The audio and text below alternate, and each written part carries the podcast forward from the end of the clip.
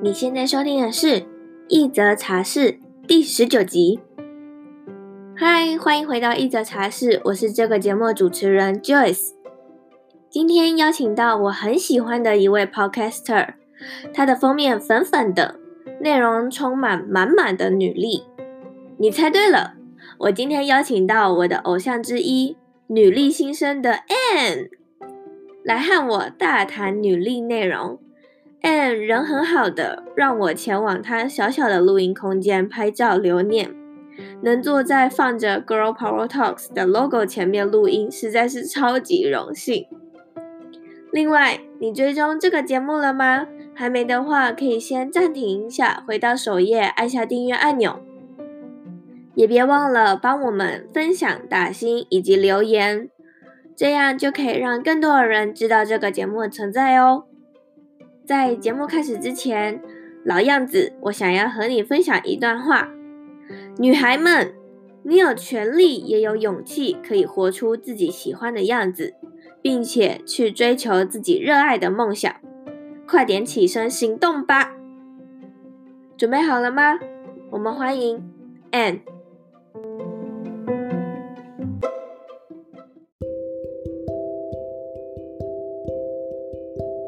那我还是想要先请你稍微自我介绍一下，然后说说看为什么你想要讲女力这个主题。我是 Girl Power Talks 女力新生主持人 Ann。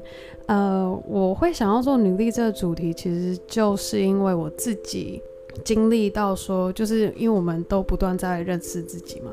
但当我在嗯、呃、做一份我发现自己并没有特别开心的工作的时候，那工作的过程中。我都一直告诉我自己说啊，你就是因为这个专案还没有完成，或者是工作做得还不够好，那你就是继续努力拼，就是一直拼下去就对了，就是会变成是说，嗯，不是真正的解决原原因，就变成是有点欺骗了自己。我心里知道我做这不开心，但我却会一直洗脑我自己说，没关系，再做下一个专案，再做下一个什么样的计划，你就会有成就感，你就会开心了，然后。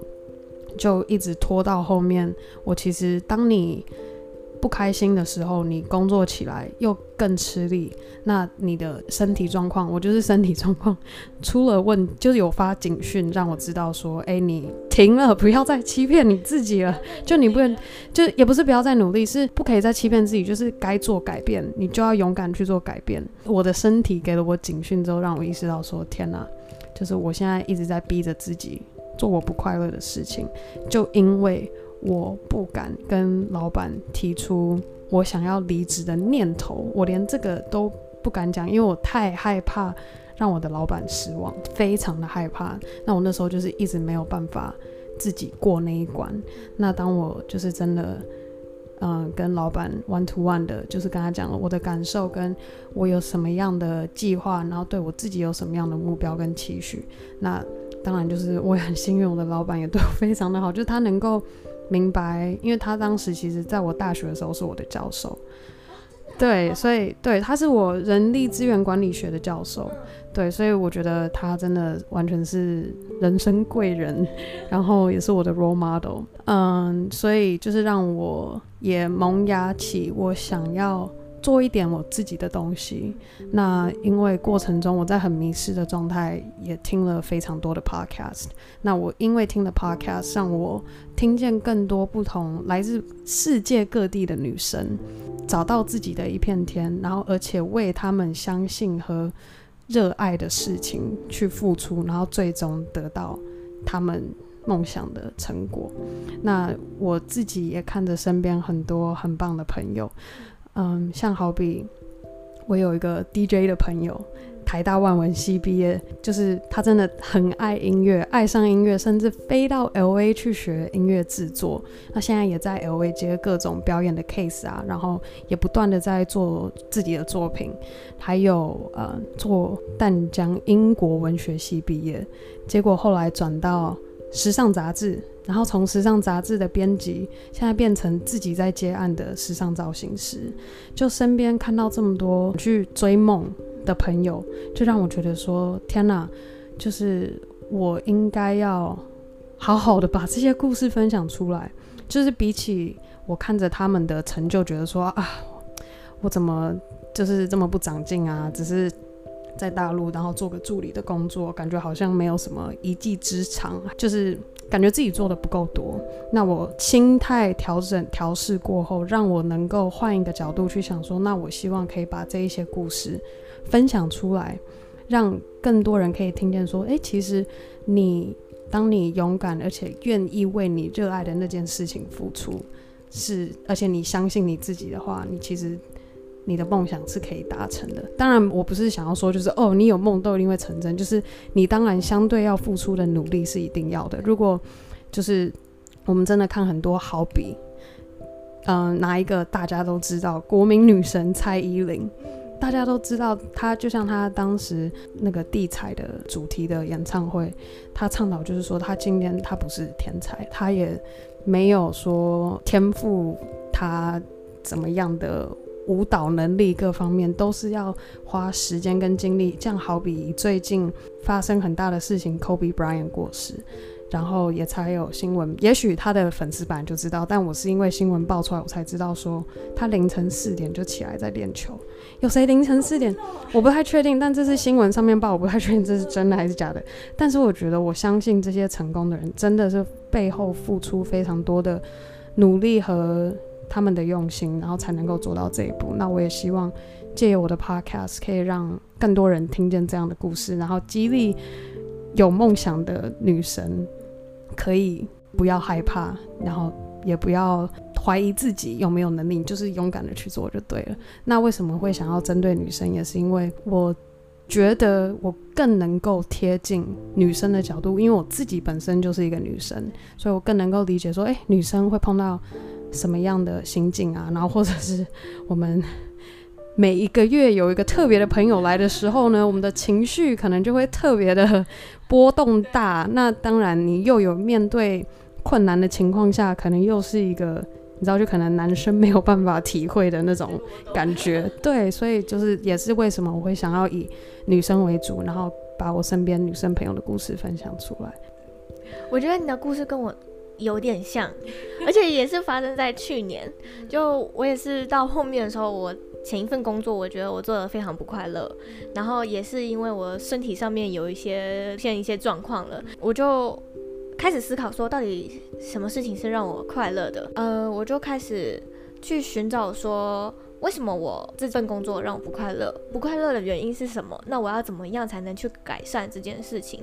然后我就找我的。老板也是谈了三四次吧，然后我们我们就坐在那边，然后就一直讲。可是因为他那时候人力很短缺，所以他一直不放我走，然后一直就是绕圈圈的方式，一直呃我丢问题给他，他又再把问题丢还给我，然后让我后面变得有点没有耐性了。我就觉得说我就是要走了，你为什么还是要继续留我呢？然后。呃，可是我觉得这样来来回回的过程，就是更让我知道我自己到底想要的是什么。我真的不想要再继续在这个地方待下去了。最后的最后，我是。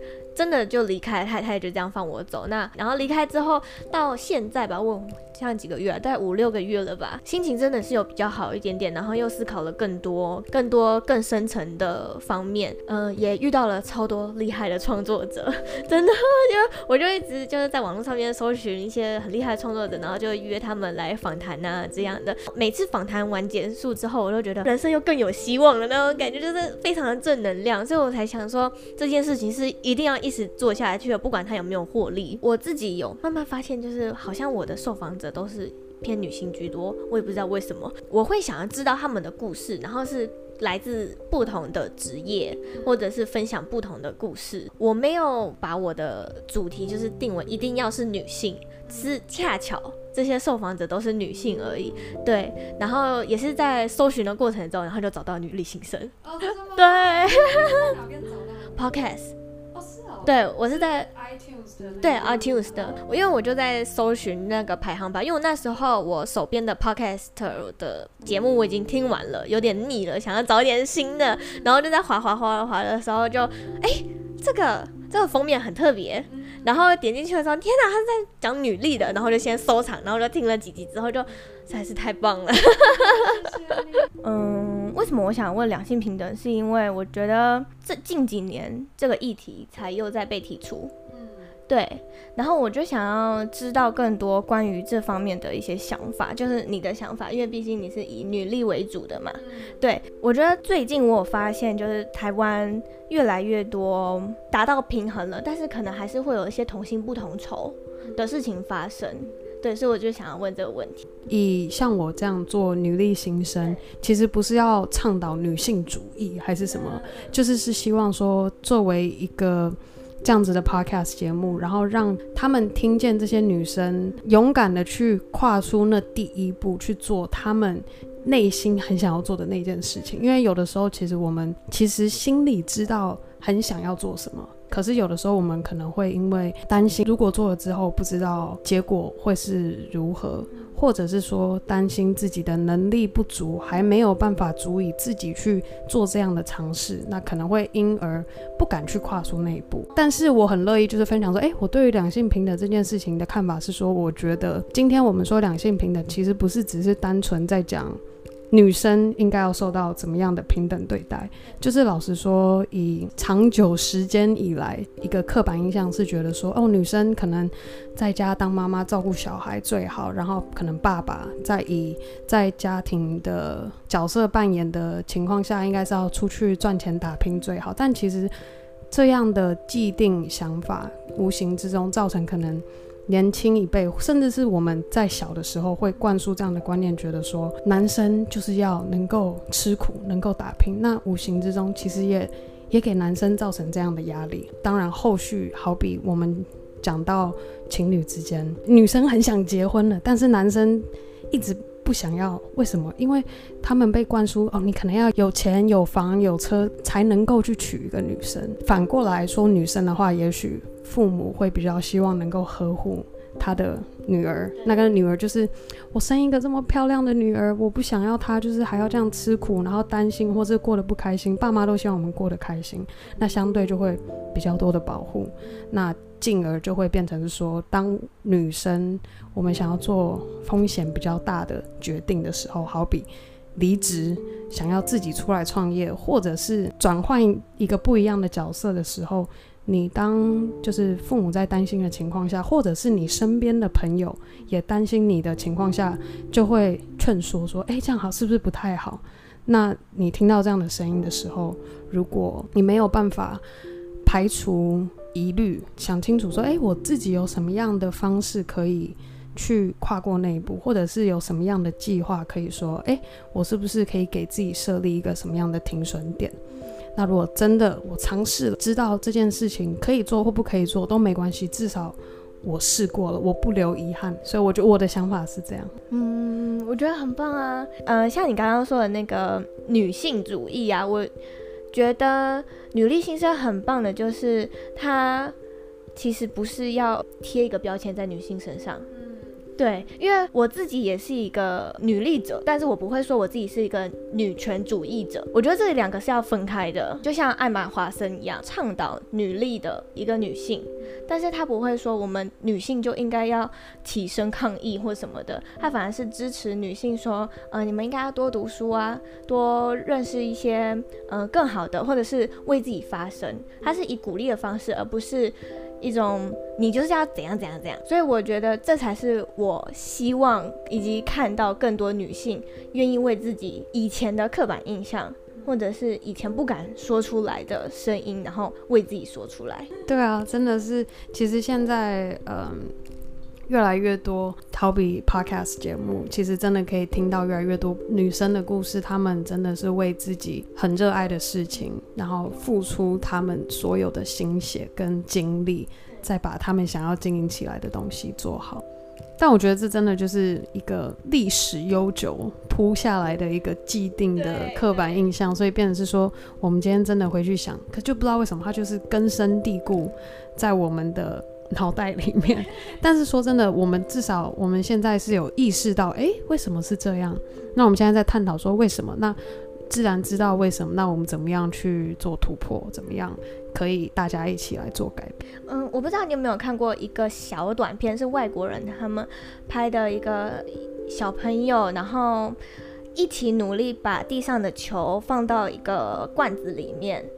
然后最后小男生得到的可能是很满很满一杯的冰淇淋或巧克力，然后女生可能只得到半杯。在他们握到之前，他们都是闭着眼睛的。最后他们就那个拍摄的人就说：“好，你们现在可以张开眼睛了。”结果男生就啊好多这样，然后女生就会好多，然后看了一下，嗯，为什么他的比较多？为什么我的比较少？好，后来他们就去。问这些小朋友的想法，女生都会说：“我们不是做一样的事吗？为什么他拿的比较多？”然后男生他就会说：“对啊，我们明明就是做一样的事，为什么我拿的比较多？”很棒的是，那些男生都会把自己的巧克力或冰淇淋分给女生，就变成是两个都是一样的。他们就是在倡导说，其实连小孩都知道同工要同酬，那为什么我们大人不知道呢？对，我觉得这个广告超励志的。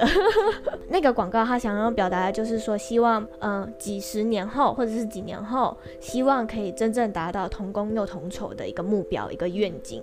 哦，天哪，好可爱哦！好，我晚点有空来搜寻看一下这个影片。广告时间，你也想要开始建立你自己的音频节目吗？或是觉得影片太过困难，不知道音频要如何开始？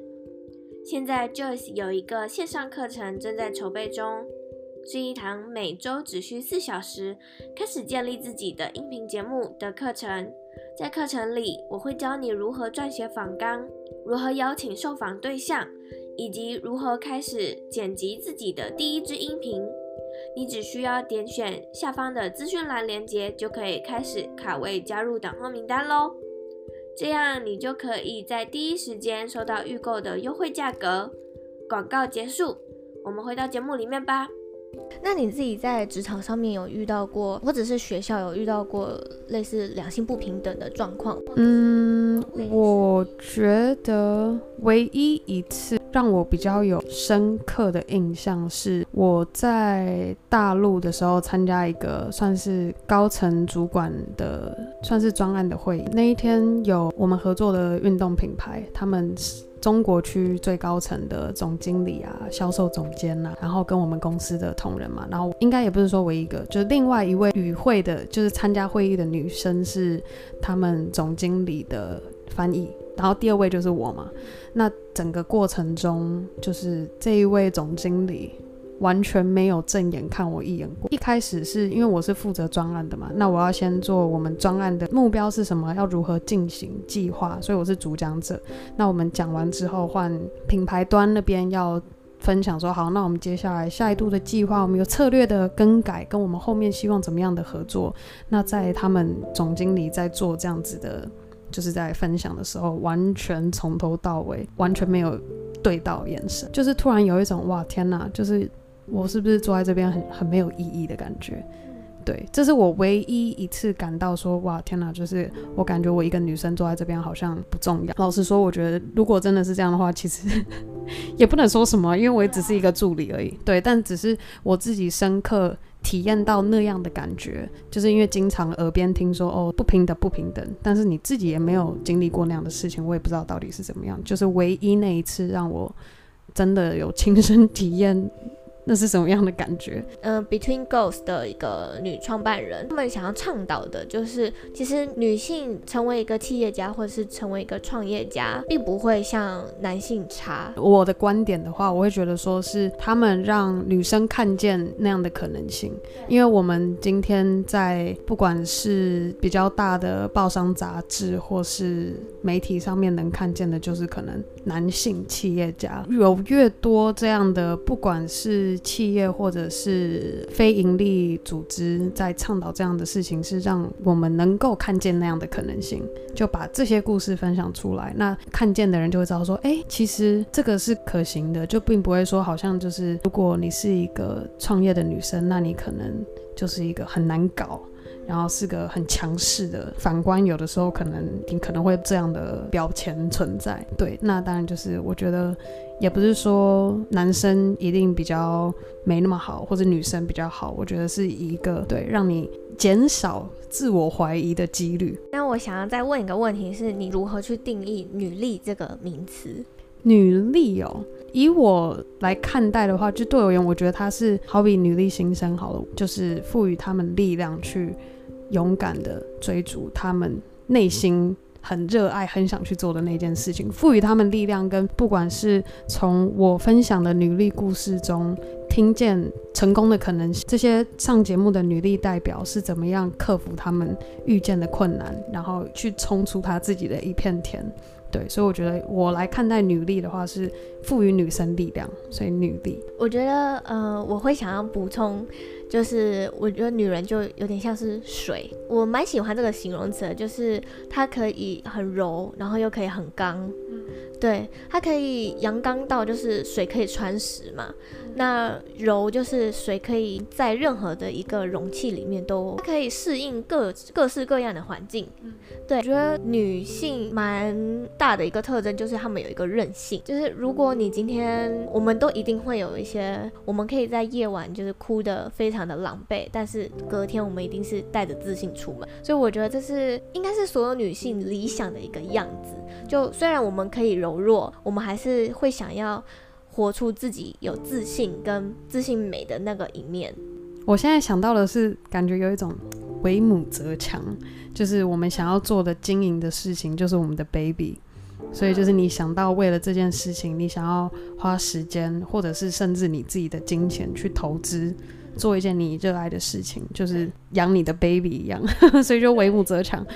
好，这一关很难过，没关系，哭完就过了。对，我明天还可以面对。放马过来吧，对。下一个问题是你觉得拥有女力的女性大概都会有哪些特质，或者是值得我们学习的吗？嗯，我目前这样子，现在目前已经做了十集的专访，发现的共通点是，除了他们勇敢的去。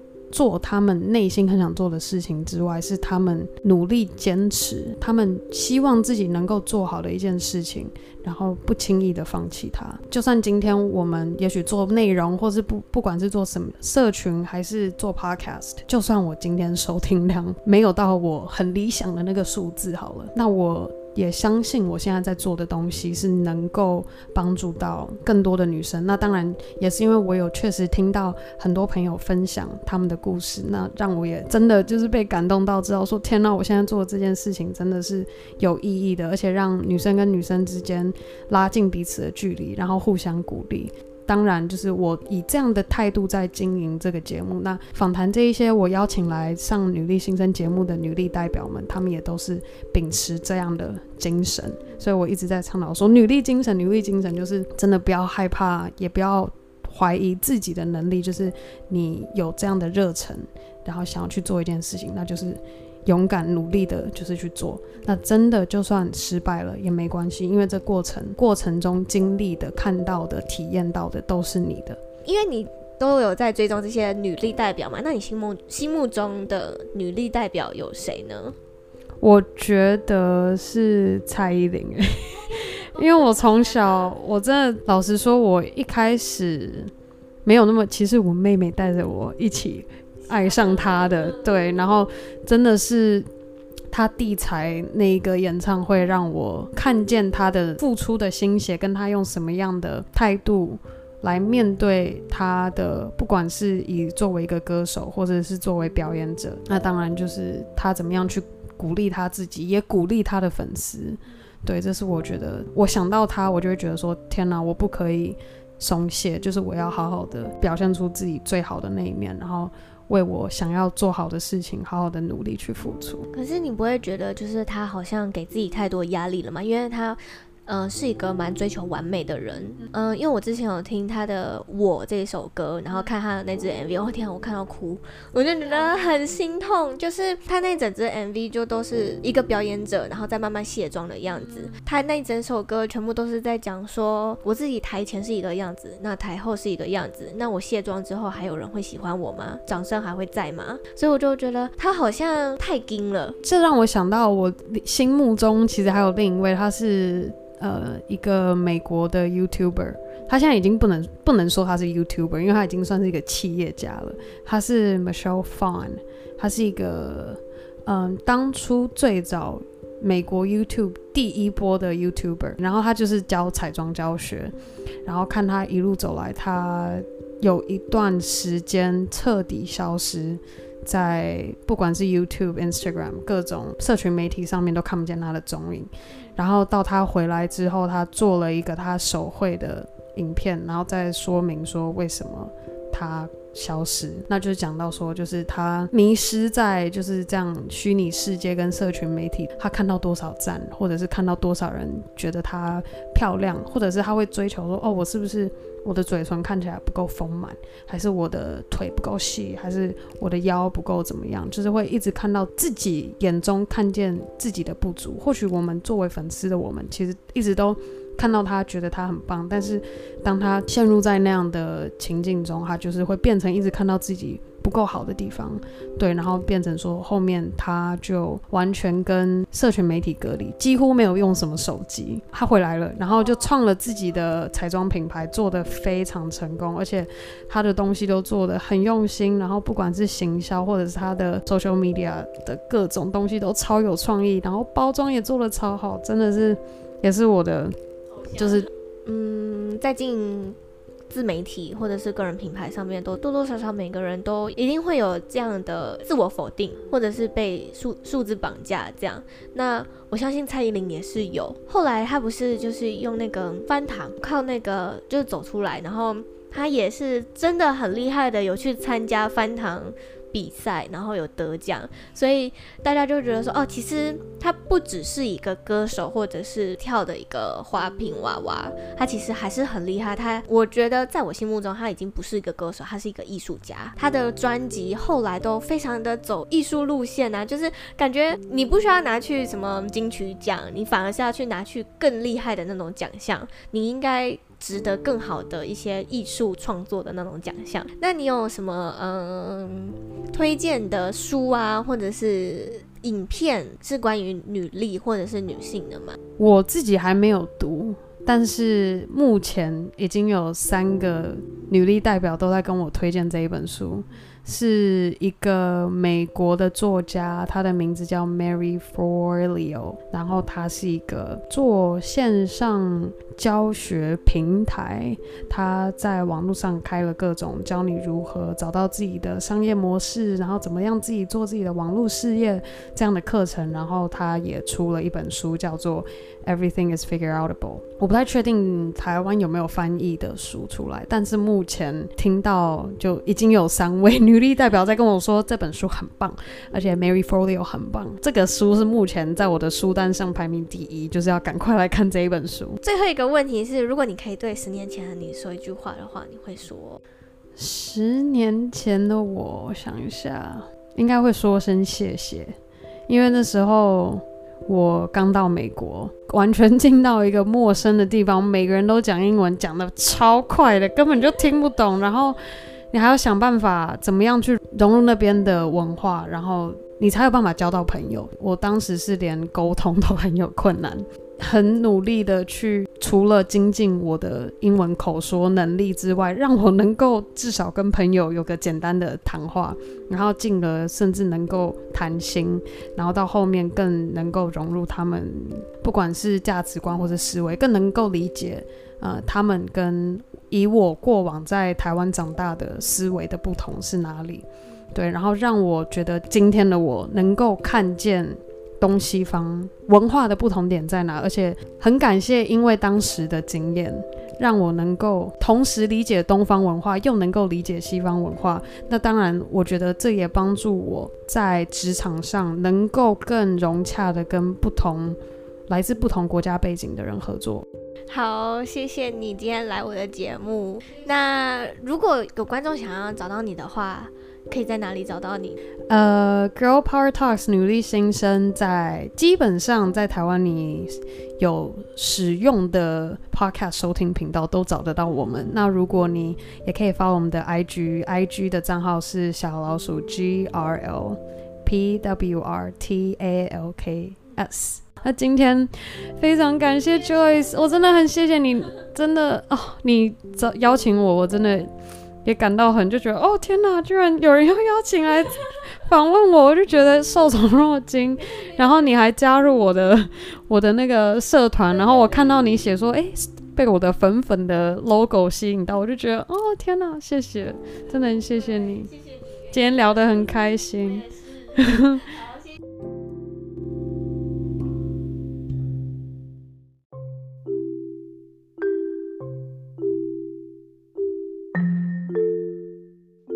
如果你有任何问题，我都很欢迎你可以在这一集的文字稿下方留言，或者是可以截图这一集的节目分享到 Instagram 现实动态上，并且 tag 我，让我知道你有在收听。